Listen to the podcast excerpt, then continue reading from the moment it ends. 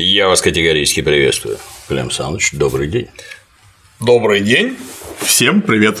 Обо что сегодня? А вот давеча на канале «Цифровая история» вышел ролик, где Егор Яковлев допрашивал некого профессора Пыжикова по поводу фирмы Нобели, как они тут у нас на нефтяном поприще ураганили в царской России. Я как раз в санатории отдыхал, там какой-то жуткий срач устроили в комментах. Я участие принять не смог, извините. Это не конструктивно срач, я не люблю срач, хотя, конечно, нет, я люблю срач. Это весело всегда. Это задорно и напоминает, в конце концов, о детско-юношеских годах на разных форумах, где можно было от души покидаться друг в друга как кашками.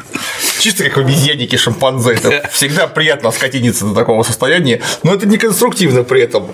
Я просто хотел бы разобрать, так сказать, попунктно, что у меня там вызвало вопросы, и на фоне этого возможно рассказать то, что я по этому поводу знаю. Хотя, конечно, я совершенно не глубокий специалист в этом вопросе. Просто в ходе написания книжки про революцию пришлось разбираться с промышленностью Российской империи, в том числе с нефтянкой, откуда вышла масса побочного разного материала. И что же?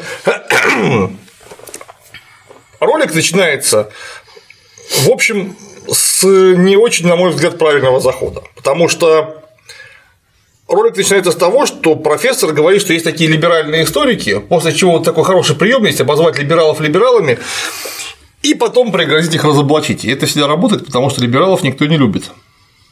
Только одна проблема никто не знает, кто такие либералы, черт возьми, потому что о каком вообще, о ком речь? Что такое либералы? Либералы в экономике – это одно, Социальные либералы – это совершенно другое. Социальный либерал, вот Маркс, например, был типичным представителем социальных либералов. Кстати, Адам Смит. Или, например, Иммануил Кант – это вот типичные э, социальные либералы. Либерал – это от слова «либерум» – свобода. Кто против свободы? А больше тебе скажу, я сам либерал большой. Вот, и, и я тоже. Но вот, оказывается, есть такие либералы, которые либералы-историки, которые низко поклонствуют перед Западом, и вот все свои концепции и трактовки, и все источники подгоняют только под результаты выкладок западной историографии, в данном случае про Российскую империю. Вот если источник не соответствует, угу. его просто не рассматривают. А раз так, значит, это типичный либерал-историк, по мнению Александра Владимировича Быжикова. Ну, я говорю, что это не то, что нужно было начинать, на мой взгляд, я, возможно, ошибаюсь, но какая разница, либерал он, не либерал, от этого историческое знание не меняется никак, то есть вообще. А зато дальше ролик продолжается очень правильным рассуждением, под которым я вот под каждым словом готов подписаться, что история – это не пересказанные по десятому разу э, чьи-то книжки, а это источники. То есть работа с источниками – это то, с чего начинается история. Я готов подписаться, повторюсь, под каждым словом. Одна проблема. Потому что после этого вся источниковая база нам обрисована тремя словами. Я не процитирую, но смысл такой, я забыл выписать, но смысл такой. Архивные материалы, Пресса, финансовые газеты того времени. Какая пресса? Какие финансовые газеты? Какие архивы? Ну, хоть ради интереса, хоть бы. Ну, вот вы так долго рассказывали про либералов, которые плохие, а дальше-то у нас, между прочим, появилась источниковая база, то, без чего вообще не бывает истории, как правильно заметил Егор Яковлев, ну вы хотя бы в двух мазках обоснуйте, из чего это взято. Нету. Нихт. После чего начинается когда стало понятно, что вот, значит, архивы прессы и финансовые газеты дружим против либералов, потом про Нобелей сразу же.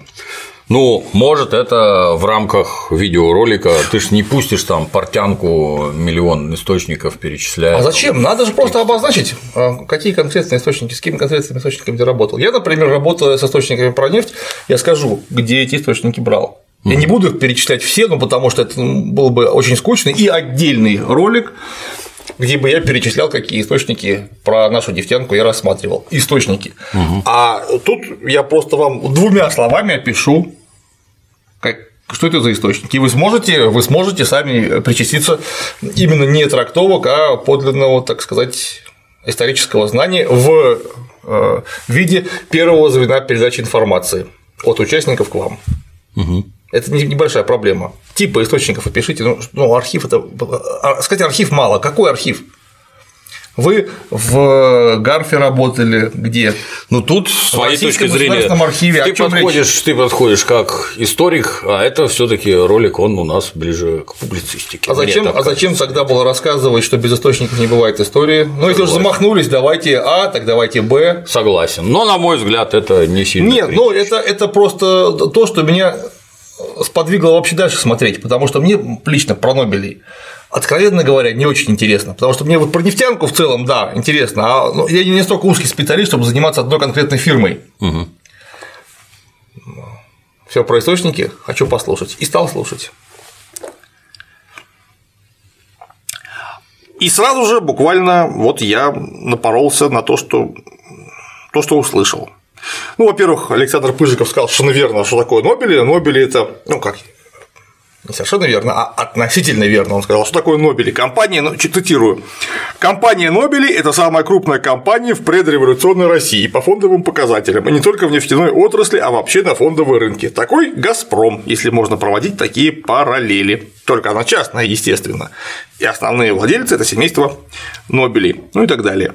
В общем, правильно. Я, правда, не уверен, что это в самом деле самая крупная фирма, потому что, например, если не ошибаюсь, у Николая Второго, не второго, а второго состояние было больше, чем у Нобелей. Это такой предприниматель был российский. Ну, в любом случае, самая большая, не самая большая, одна из самых больших, совершенно точно там в первой э, пятерке и топ-10. Угу.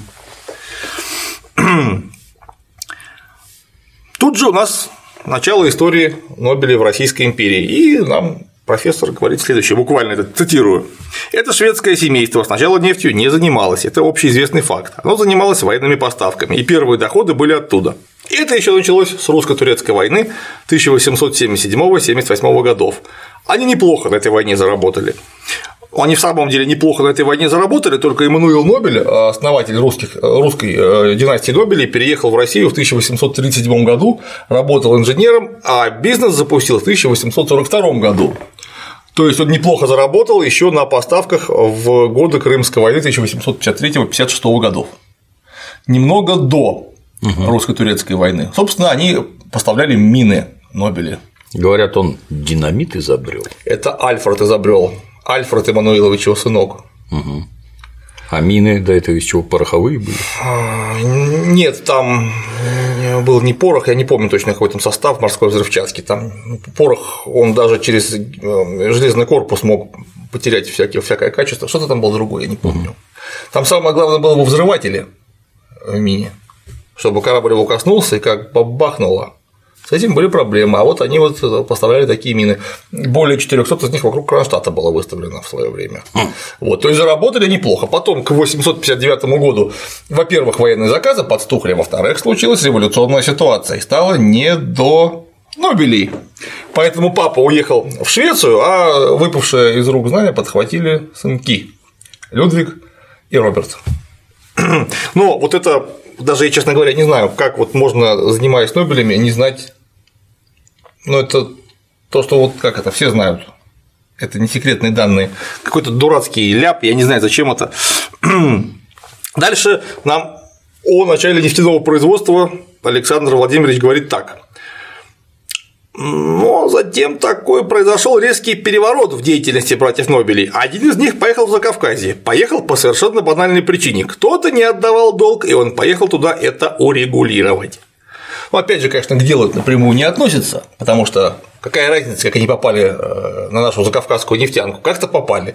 Но просто для справки, Роберт Нобель, этого одного из братьев звали Роберт, поехал не долги выбивать, он поехал в Закавказье посмотреть на перспективы заготовки ореховой древесины для оружейных лож, потому что он был совладельцем Ижевского оружейного завода. И винтовочные ложи из орехового дерева, это как минимум красиво. Угу, угу. Ну, может, заодно и денег у кого-то отнять хотел. Ну, это бог так тоже может Но про это мы ничего не знаем, потому что как раз мы же про источники, а в письме, которое э, написал брат Людвиг брату Роберту, что точно написано, зачем он едет на Кавказ. Угу.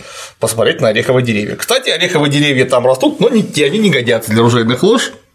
Поэтому, посмотрев на некачественные, негодные орехи, он посмотрел внимательно на то, что из земли бьет, то есть на нефть.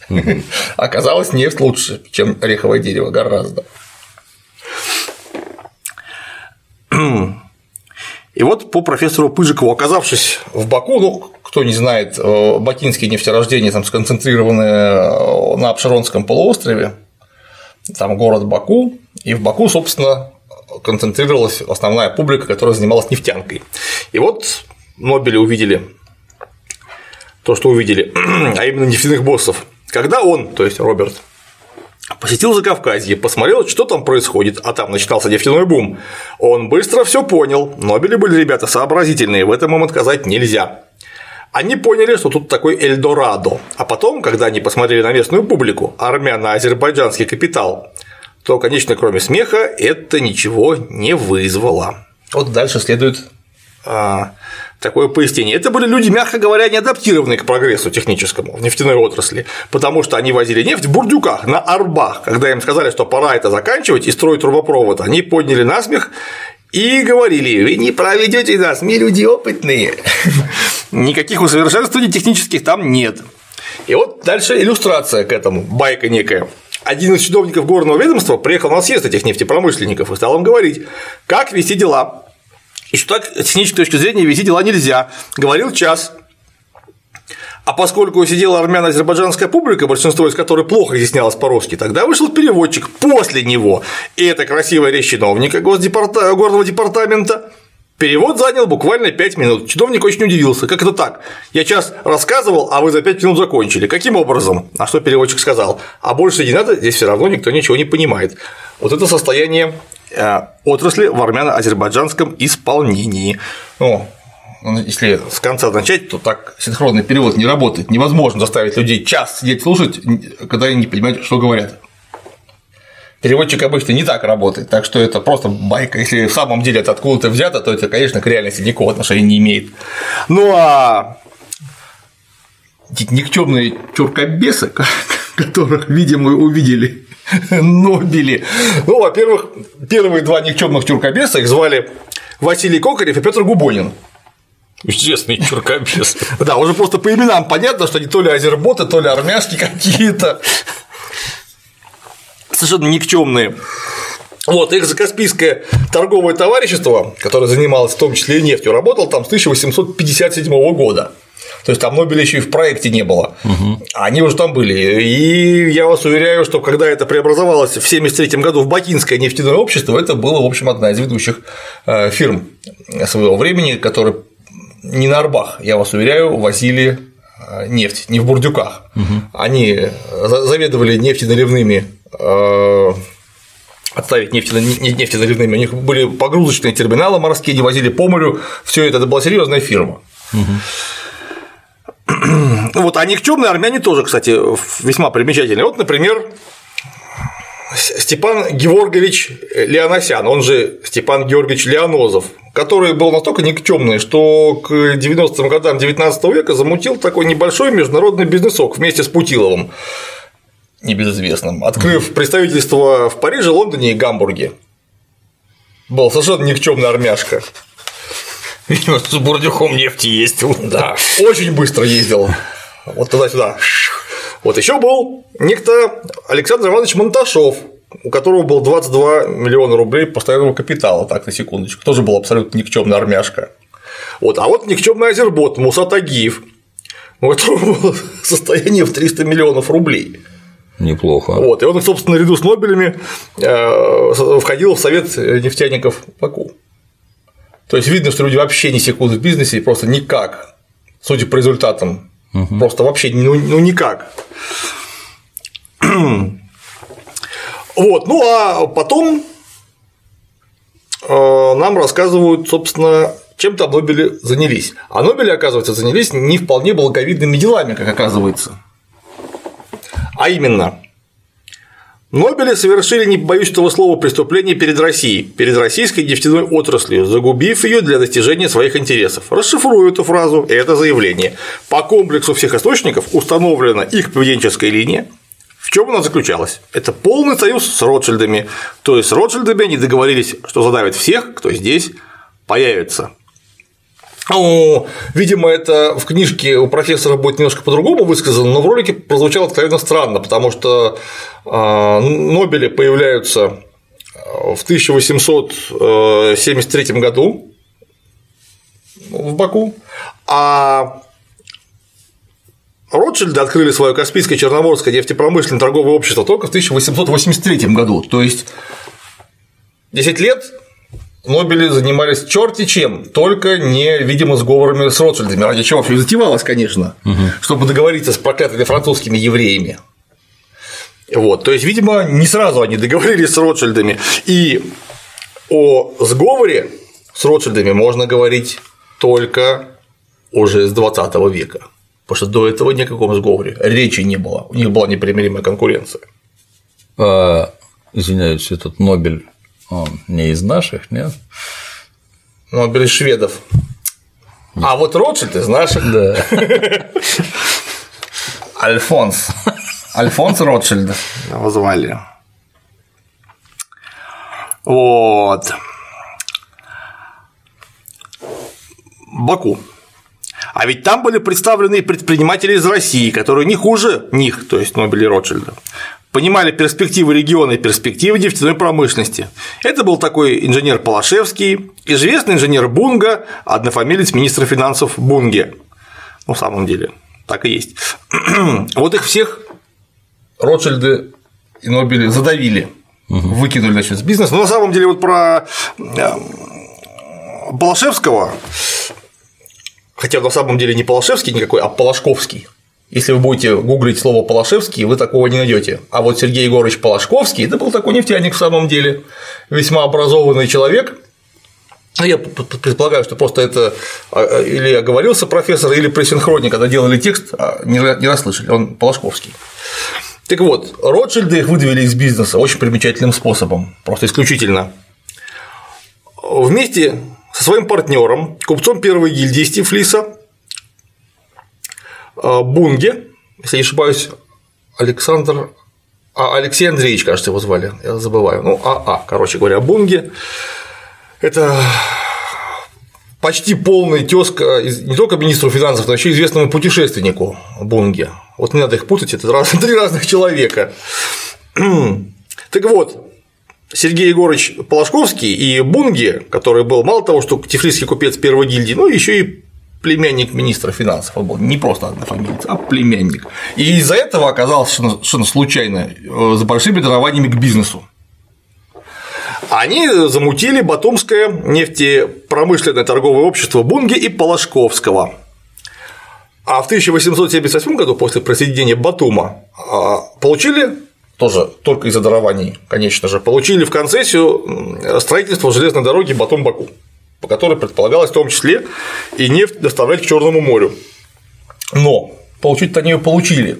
Но вот тут-то в Европе, как, собственно говоря, и в России, а, случился небольшой финансовый кризисок, очень сильно упала покупательная способность, и вот все, что они собирались мутить, то есть продавать по Черному морю нефть куда-то, сразу накрылось медным тазом. А так как они очень сильно вложились в бизнес, отбивать деньги стало нечем.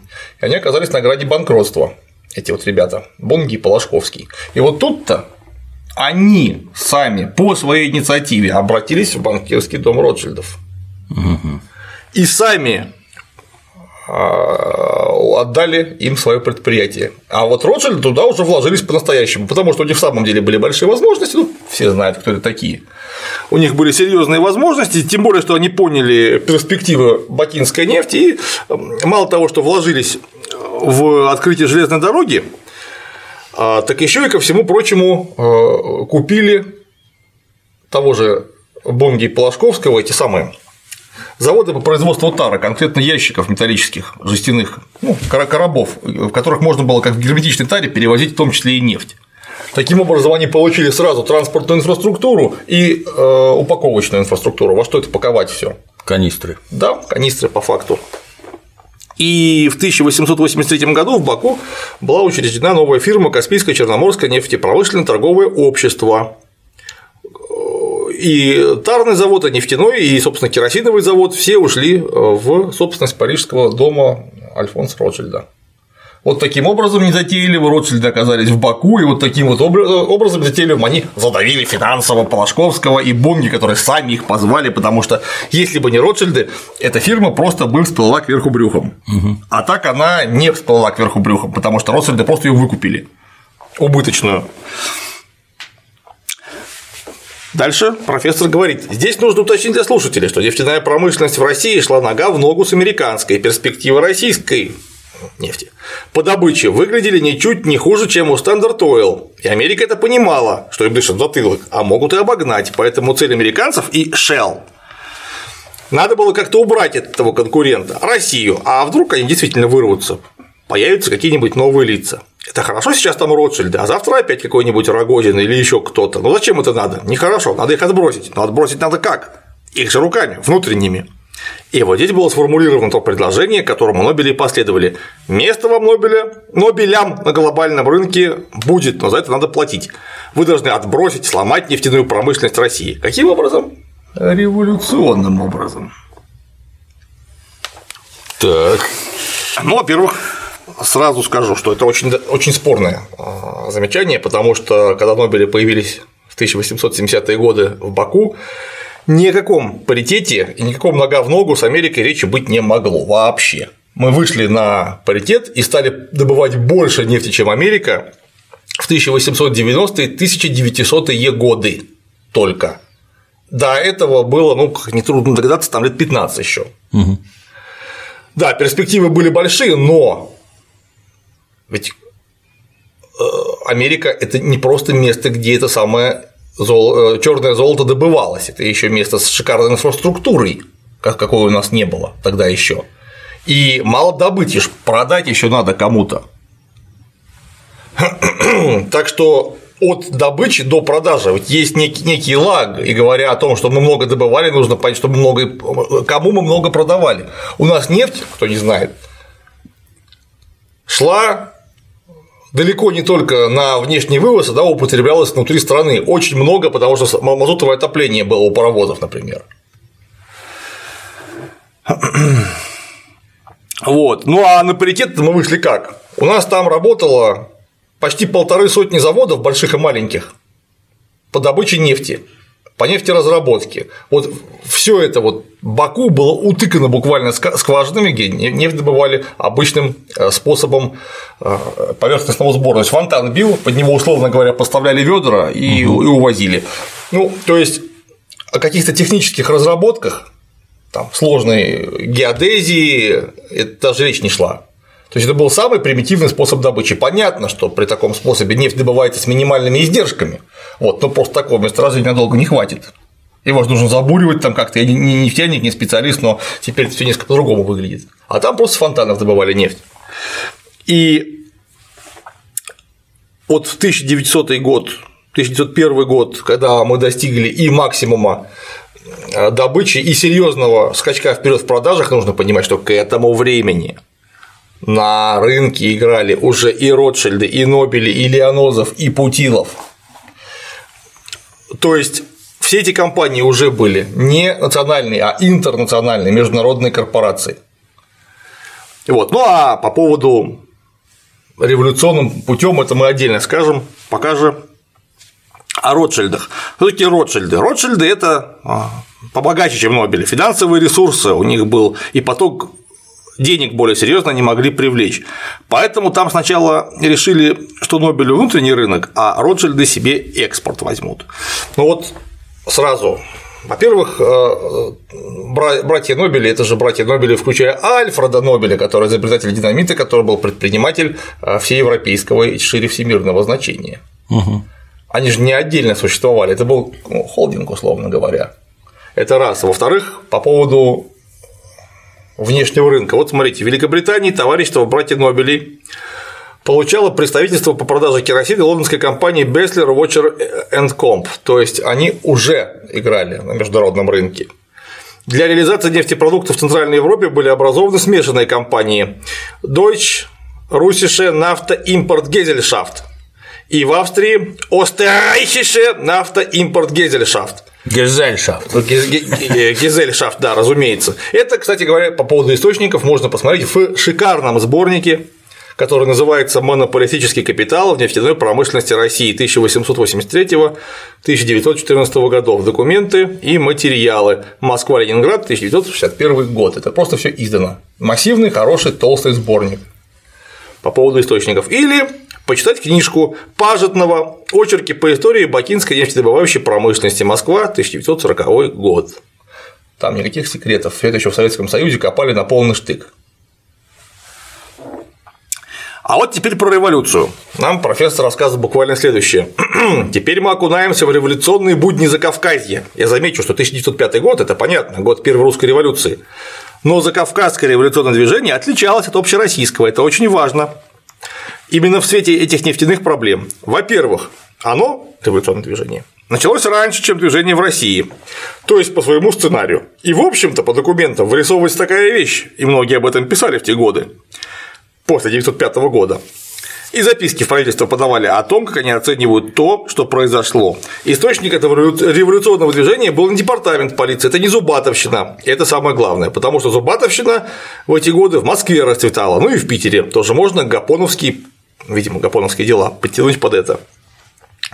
Здесь это не подтягивалось. Там это движение разогревали люди, я смотрел по архивам, о которых департамент полиции не имел никакого понятия. Это не агенты. Кто это?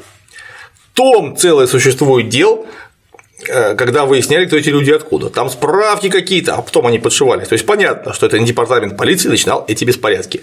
Беспорядки эти разогревались, конечно, на деньги Нобелей и Ротшильдов.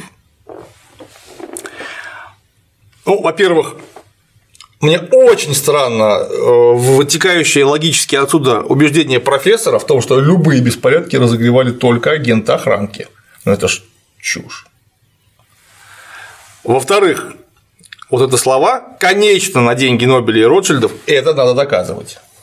Причем неважно, это в книжке, не в книжке, это доказательство, это тезис, который требует аргументации. Если он без аргументации, то это, прошу прощения, соседнего воздуха. Вот давайте посмотрим, где там деньги э, Ротшильдов и Нобелей, потому что, конечно же, это очень сильный аргумент. Вот. И дальше нам рассказывают про погромы, которые произошли в самом деле до революции 1905 года, потому что они произошли в 1903 году, на два года раньше. Причем по профессору Пыжикову прошли погромы, но какие-то странные, разгромили всех, кроме Нобелей. русская нефтянка после этого не оправилась. О том, чтобы наращивать, видимо, добычу, речи не шло. У Нобеля, если я не ошибаюсь, во время беспорядка 1903 года сожгли заводы управления 36 вышек. Неплохо. То есть это, видимо, ни, ни о чем не считается. Кстати, тут же нужно сказать о том, что промышленность наша не, оправилась об этом. Я напомню, что самый высокий э, э, импортный год по нефти у нас был – это 1904. То есть мы тогда продали почти 2 миллиона тонн нефти на, на экспорт. Угу. То есть уже после беспорядков, угу. там через год.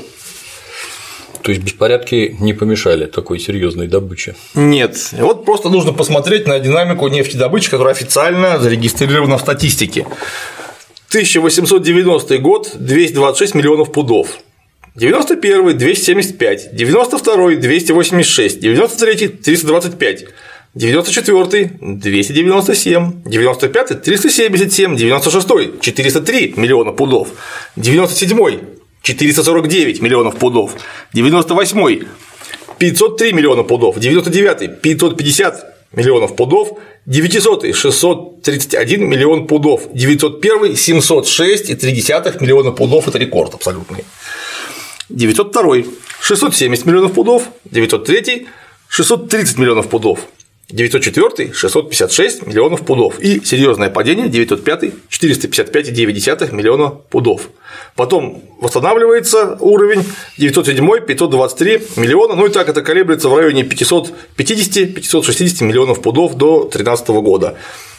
Сборник «Народное хозяйство» в 1913 году. Годовые обзоры важнейших отраслей народного хозяйства. Год 6. Петербург, 1914 год. Извольте полюбопытствовать сами. Динамика очень говорящая. Мы видим сначала с небольшими флуктуациями рост добычи нефти. Доходит этот рост до 901 года 706 миллионов пудов, это очень много, после чего обвал на 36 миллионов пудов уже в 902 году, еще никаких беспорядков там нет, угу. а обвал уже есть, причем очень значительный. В 903 году когда беспорядки произошли, обвал у нас в 40 миллионов пудов до 630 миллионов пудов за год. То есть обвал 36 и 40 – это очень маленькая разница. Он вполне сопоставим с тем, что началось э, в 902 году. Тенденция к снижению. Элементарно. Почему? Потому что 706 миллионов тонн, которые добыли, добыли не планово, а по велению невидимой руки рынка. Случился кризис перепроизводства, и нефтяные цены рухнули. Это легко убедиться, почитав сколько стоила нефть в то время. Они просто рухнули, и больше ее продать было нельзя уже. Все, начался кризис. Нефтянка э, начала меньше добывать, потому что стала меньше продавать, и было просто не продать эту нефть элементарно. Из-за этого рабочим стали урезать и, и без того небогатую зарплату. Напомню, в нефтянке мы говорили об этом, разговаривая о революции, расходная часть только на 3,5% состояла из зарплатной части. То есть людям платили на местах просто гроши относительно заработков э, в отрасли всего лишь. Это, конечно, послужило в том числе поводом к забастовкам и стачкам. И абсолютно нечеловеческие варварские условия труда низовой части э, рабочего контингента. Понятно, что квалифицированные рабочие жили очень неплохо. А вот основное тут быдло, в том числе и не русского происхождения, особенно не русского происхождения, армяне и азербайджанцы, они работали в скотских условиях, откровенно. Потому что нефть вообще добывать непростое занятие и не самое полезное для здоровья. Даже когда она прет самоизливом. Да, именно так. Кроме того, в это время оказалось, что несмотря на то, что мы вот столько вот высосали нефти, выяснилось, что необходимого развития российский нефтяной экспорт за границу не получил. Ну, во-первых, мы не производили достаточного количества керосина, на который был первоочередной спрос на рынке в то время. Керосин – это было, собственно, как теперь бензин, очень важно. Вот малое количество керосина обуславливалось спецификой местной нефти, потому что из бакинской нефти вырабатывалось керосина примерно в 2-3 раза меньше по сравнению с пенсильванской и американской нефтью, которая была, ну, условно говоря, эталоном. И э, это вылечить можно было только развитием нефтепереработки, то есть массовым внедрением сложных машин, которые у нас не внедрялись в основном. Вот. Ну а Отставание в отрасли во многом объяснялось очень тем, что у нас внутри России очень низко, э, очень низкая потребность стояла в э, продуктах переработки, то есть в бензине, смазочных маслах и так далее. Нефтяные фирмы в основном у нас на внутреннем рынке занимались тем, что торговали мазутом, то есть нефтяным мусором угу. фактически, остатками то, что оставалось после переработки керосина. Есть легкие фракции керосиновые сливали, оставляли мазут, и вот им топили у нас, например, паровозы. 41% топок работало на мазуте. Очень серьезный рынок, доложу я вам. То есть, а зачем для какая-то переработка, господи, у тебя просто почти сырую нефть покупают. Да. Вот, а на Запад такой продавать было сложно, поэтому у нас э, начался небольшой кризис в отрасли. Кроме того, в это время начинается вполне закономерное падение давления в фонтанах. То есть, ну, выкачивали, выкачивали, выкачивали, выкачивали самовыливом, но, естественно, давление падает. Сколько можно. Да, и поэтому в том числе сокращение нефтяных фонтанов в начале 20 века, уменьшение отдачи скважин, оно привезло, привело немедленно к оттоку капиталовложений, потому что мы же знаем, что у нас на наши, в том числе иностранные партнеры, в первую очередь занимались тут зарабатыванием денег. Как только денег стало меньше, буквально сразу, сразу пошел отток капиталовложений. что опять же в свою очередь повлекло снижение реальной добычи. По этому поводу Туган Брановский писал, говоря об отечественном хозяйстве вообще и в частности о нефти. Непосредственная причина кризиса в России коренилась, как это типично для периодических кризисов, в недостатке капиталов для поддержания повышательной волны. Это вот полностью то, что описывает и кризис в нефтяной промышленности тоже.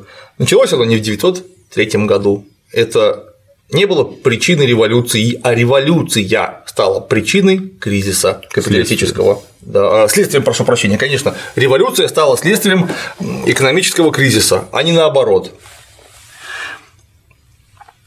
Вот, ну а э, в условиях э, бегства капитала вложений, если принять во внимание специфику э, нашей российской экономики и, в общем, известной привязки ее к нефти, частности для перевозок по железной дороге, а, стал рост цен на нефтепродукты. То есть нефть стали добывать меньше, она сразу поползла вверх немедленно. Это закон рынка. Вот, ну и в 1901 году две крупнейшие фирмы, собственно, Нобель и Ротшильды, контролировали 57% керосина, которые вывозились по Каспийскому морю, 43,5% мазута, 67,5% смазочных масел. И в 1900-е годы как раз в это время, вот только в это время, они заключают картельный сговор, организовав некое предприятие НОБ Мазут, угу.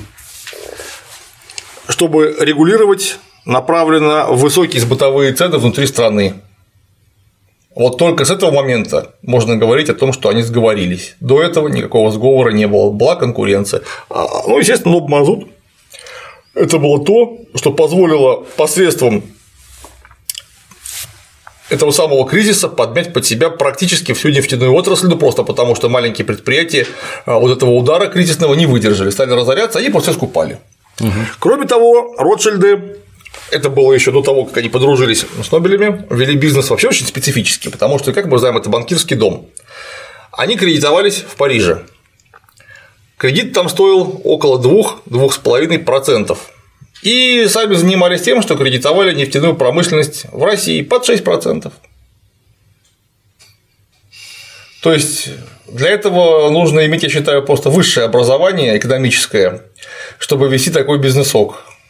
Так сложно, так сложно. Привез тут 100 на франков. Эти 2% вот на эти 2, да, 4 получается, да, да на эти 4% и, и, и живем, да, вот точно совершенно.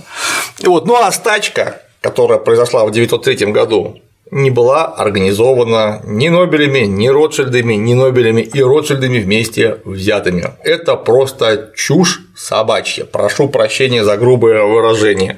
Но по-другому это назвать никак не могу, потому что это не бакинское было явление, а общероссийское. И начиная с 1900-х годов рабочие стачки, ну, с 1900 года даже рабочие стачки это был просто а, общий фон жизни в промышленности в России в условиях нарастающего кризиса. И э, тут наряду с политическими выступлениями шли экономические требования, и все это выливалось в постоянные демонстрации. То есть, когда люди просто выходили на улицы, конечно, в первую очередь первомайские. По понятным причинам, потому что незадолго до этого полиция расстреляла первомайскую демонстрацию в Чикаго, когда рабочие просто вышли попросить увеличения зарплаты и сокращения рабочего дня. За это их убили. Да, за это там несколько сот человек убили, а потом кого поймали, еще и повесили. В знак солидарности с трудящимися Чикаго по всему миру начались первомайские демонстрации. Когда вам теперь говорят, что 1 мая – это день весны труда, это не совсем так. 1 мая мы вспоминаем рабочих, которых расстреляли, когда они посмели разинуть пасть. Вот так, заявив, что они тоже люди и что-то какие-то у них права есть. Поэтому всех прошу помнить, что такое 1 мая. И демонстрации эти, как и стачки, регулярно разгоняли войсками, казаками, шашками, плетками, иногда и напрямую ружьями. Ну а с 1901 года начались постоянные стачки, демонстрации и забастовки, которые нарастали вот по экспоненте по всей России. Это было общероссийское явление от Санкт-Петербурга до Томска это происходило. И, собственно, началось все в горячей фазе, вот то, о чем сейчас мы будем говорить, не в Баку, оно началось в Ростове еще в э, ноябре 1902 года, и ростовская стачка произвела колоссальное впечатление на всю Россию своей организованностью и массовостью. Вот сразу вот ноябрь, пошел декабрь 902 январь 1903 года, по всей России буквально полыхнуло. Э, забастовка в Тифлисе, в Одессе, в Варшаве, в Сувалках, в Белостоке, в Томске, снова в Тифлисе, в Вильне, и потом только к марту забастовки перекидываются в Баку, Батум, Ростов-на-Дону. Вот, охвачены были все крупные, Нижний Новгород, все крупные промышленные центры были охвачены стачкой. Это тоже все Ротшильды устроили? А часовню в XIV веке тоже я. Тоже я, да. По этому поводу подробно, очень хорошая статья есть. В. Невского к 30-летию южных стачек. Летние стачки 1903 года, предвестники 1905 года. В журнале «Борьба классов» номер 8.9.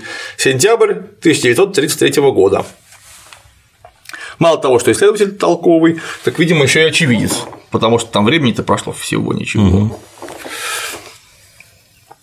То есть мы вот видим, как там профессор сказал, что закавказское революционное движение сильно отличалось от общероссийского. Чем?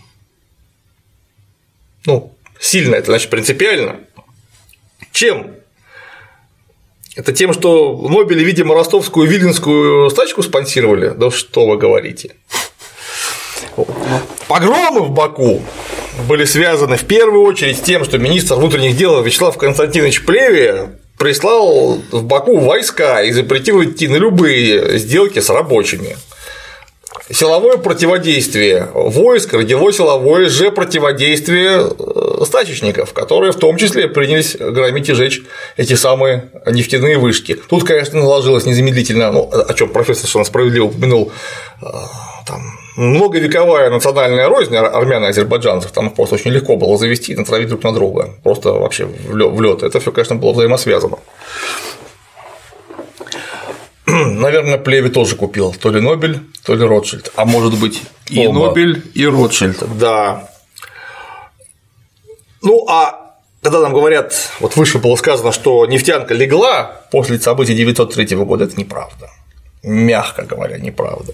Потому что вот мы видели динамику э, добычи, ну да, до 700 миллионов пудов в год она уже никогда не поднималась, но где-то 550-560 миллионов э, пудов в год держала четко, и это было связано и с конъюнктурой рынка, и с истощением этого самого фонтанного давления в месторождениях, и с нежеланием инвестировать в долгосрочные инфраструктурные проекты по нефтянке. То есть мы получили свое место на рынке, которое и держали. А место мы получили какое? Да, мы в 1901 году покрыли 50, почти 52% мирового рынка нефти. Ого. Вот. Но нефть добывали же не только мы, нефть добывали американцы, нефть добывали в Венесуэле, нефть добывали в Иране, как это ни странно. И все эти люди хотели место на мировом рынке. То есть, чтобы удержать нам эти 51%, там 52% мирового рынка, нам нужно было далеко не только добывать нефть, но и развивать торговую инфраструктуру, которую мы просто не могли потянуть. Американцы могли, потому что у них был гигантский национальный в то время уже э, трест Standard Oil, которые объединяли так или иначе все американские нефтяные усилия того времени. Ничего подобного мы в то время не имели, поэтому в конкурентной борьбе, естественно, мы проиграли, потеряв известную часть рынка, у нас там до там, 35-40%, я точно не помню, упала доля. Что тоже не кисло, но тут же нужно вспомнить сразу, что это, когда говорим мы наши, это было не мы и не наши. Это было Нобели, те же самые Ротшильды, и там еще десятки больших и маленьких фирм, в том числе с иностранным участием были полностью принадлежащих иностранцам. Это просто то, что из России вводилось. Это не была русская национальная нефтяная промышленность, это было то, что из России высасывалось иностранцами. И в первую очередь, конечно, британцами, потому что в отличие это, там не Ротшильды стали играть уже с начала 20 века первую скрипку, а англичане.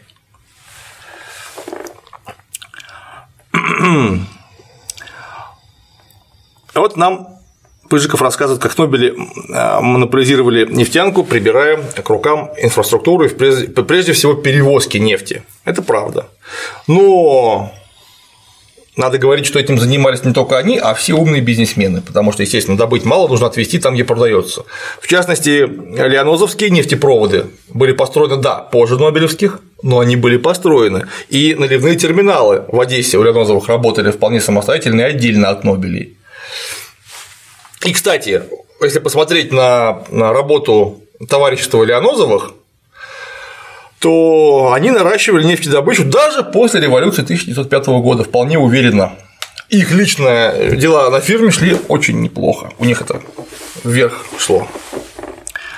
И вот там профессор говорит, что в 1910-11 году в правительстве зрело понимание, что нефтянка находится в руках других людей, иностранцев, и мы не развиваем капитализм. Потому что все что угодно, только не капитализм. А, он так не выглядит, вот как было сказано. Во-первых, капитализм именно так и выглядит. Кто бы мог подумать. Что значит так он не выглядит?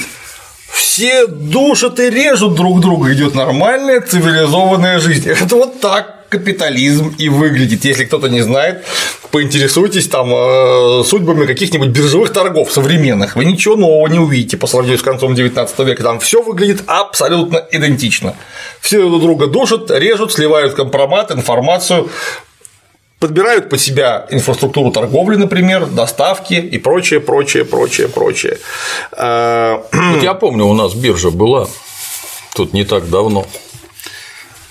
Мы с Дементием там трудились. В разных, правда, областях, но бывало. И даже пока тебя кидали на этой бирже там по-всякому, то иногда оттуда надо было забирать деньги и увозить. За этим следили грузинские спортсмены из олимпийской сборной. У каждого рожа была шире, чем Жигули восьмерка, там, то есть они в окна не пролезали. И как только ты от этой биржи трогался, Дементий, не даст соврать, там люди просто с копьями за тобой гнались, чтобы проколоть колеса и отнять у тебя деньги. Да, вот это капитализм, если вам кажется, что он не такой. Нет, он как раз такой, да. Стрельба, прыжки, Именно всё как так. надо. Вот, а во-вторых, правительство где зрело понимание, что нефтянка находится в каких-то других руках иностранных, оно созрело это понимание в 1873 году, когда правительство приняло решение о приватизации нефтяных участков. Угу. Наверное, они были неполные идиоты, когда сказали, что давайте их приватизируем и пустим туда иностранцев. Наверное, они сообразили, что нефтянка уже тогда будет находиться не совсем а, в российских руках. Что угу. за чушь? Вот дальше Александр Владимирович Пыжиков говорит нам, Эдвард Нобель да, он рассказывает о том, что э, фирма Нобели была акционирована глубоко, угу. и две трети акций находились не в их руках, а находились на в свободной торговле. Вот Пыжиков говорит, что банки петербургские, которые якобы были проправительственные, собрались скупить э, свободные акции фирмы Нобеля и получить контрольный пакет акций, таким образом поставить э, Нобелевскую нефтянку под свой контроль правительственный.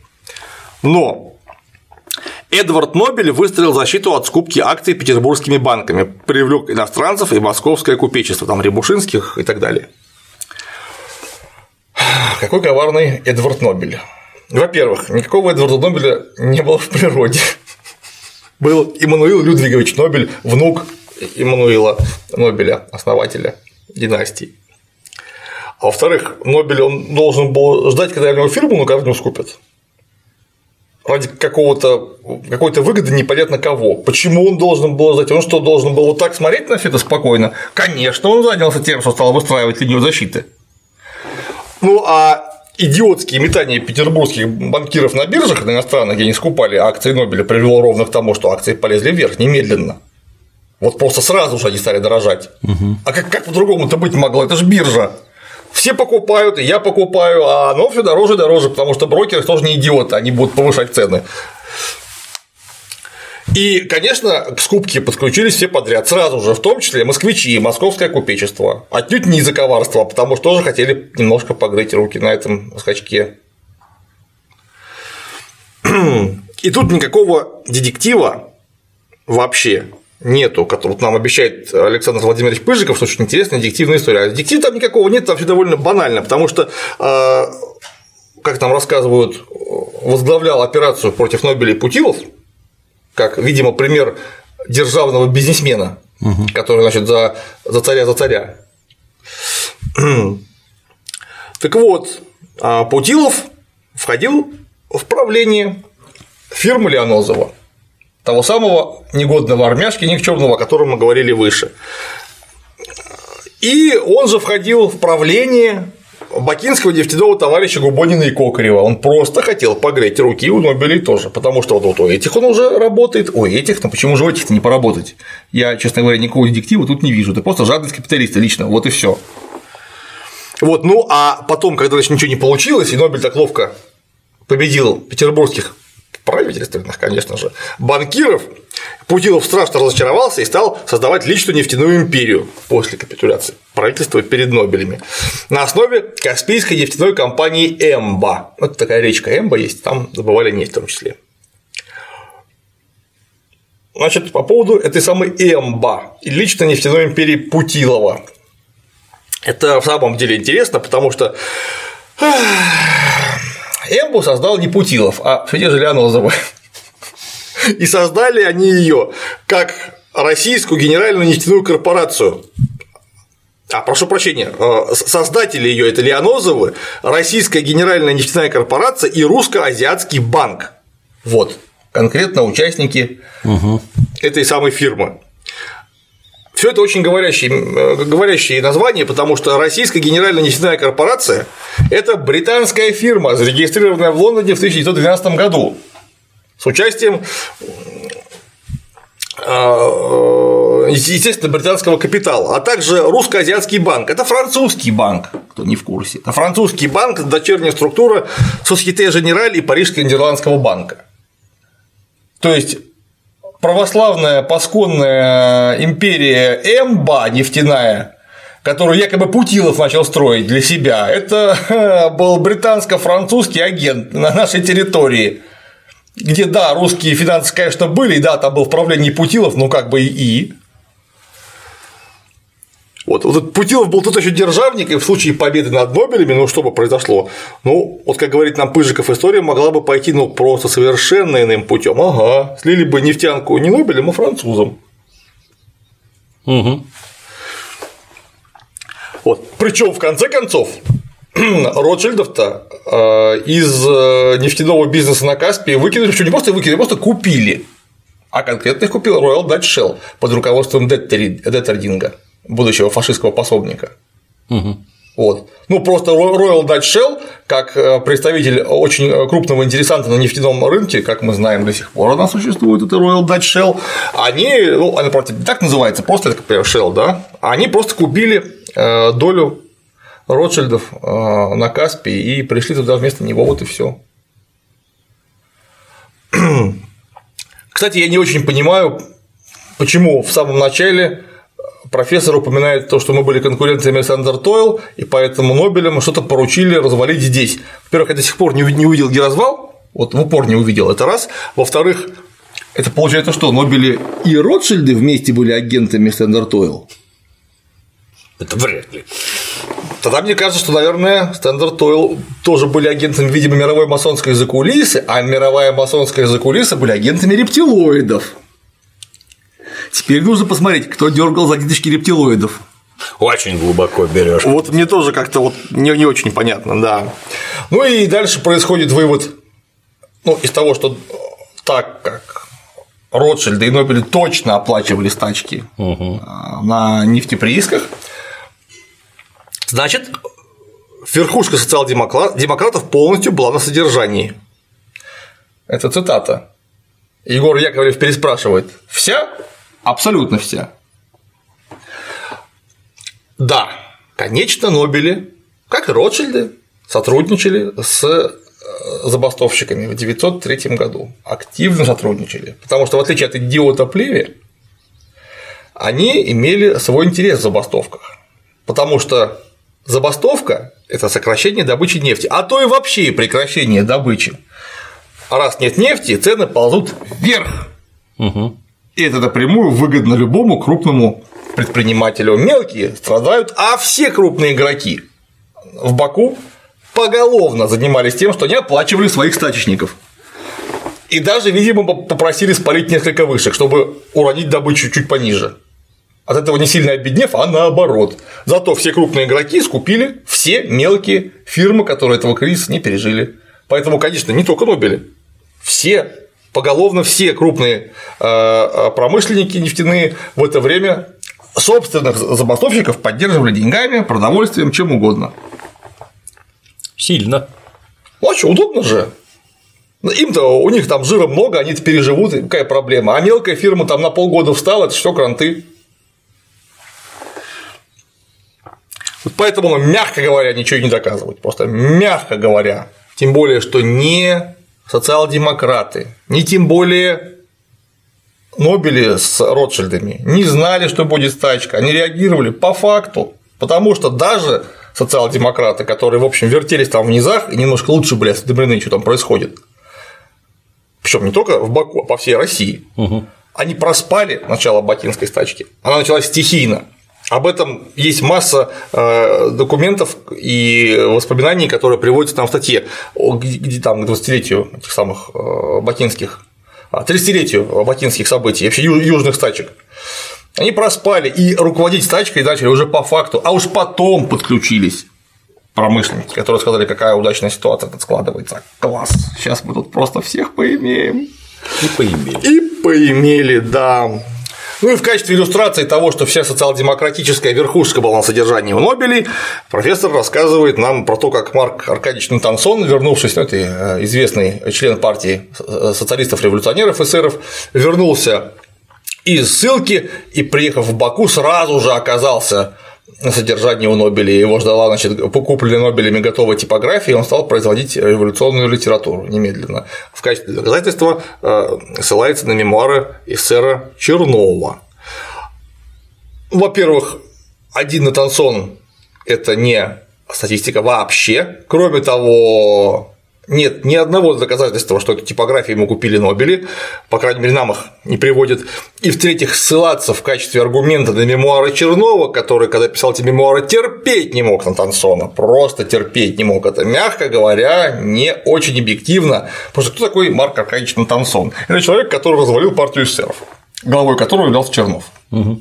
Это тот самый человек, который инициировал раскол э, э, эсеров на левых и правых эсеров и поддержал Октябрьскую революцию, что было обычным эсерам, прямо скажем, не очень приятно. Потом он, правда, и с Лениным разругался, вынужден был сбежать. Но на тот момент он был одним из ведущих инициаторов развала партии эсеров. Конечно, Чернов про него мог написать любые гадости, какие угодно. Прикольно. Вот примерно так. Дяденька Пендалев. Вот примерно такие у меня впечатления от ролика. Я даже боюсь, что в книжке будет. На мой взгляд, от сочинений Старикова очень мало отличается. Зачем это все, тем более на канале цифровая история, я не знаю. Спасибо, Клим Саныч. Ну, всем заинтересованным смотрите, изучайте документы можете поглядеть сами, благо они указаны. Я думаю, никаких открытий у тебя тут нет. Нет, нет, Просто нет. конкретное знание, Нет, нет, нет. Я же говорю, это я, я не глубокий специалист в этой области, я просто поднял то, что вот у меня оказалось а, на руках а, в виде там, а, побочного эффекта в том, что я копался в документах по несколько смежным областям. Вот и все. Тем более, что это, я же говорю, еще в 40-е годы рыли на полный штык. Вот просто на полный. А на сегодня все. До новых встреч.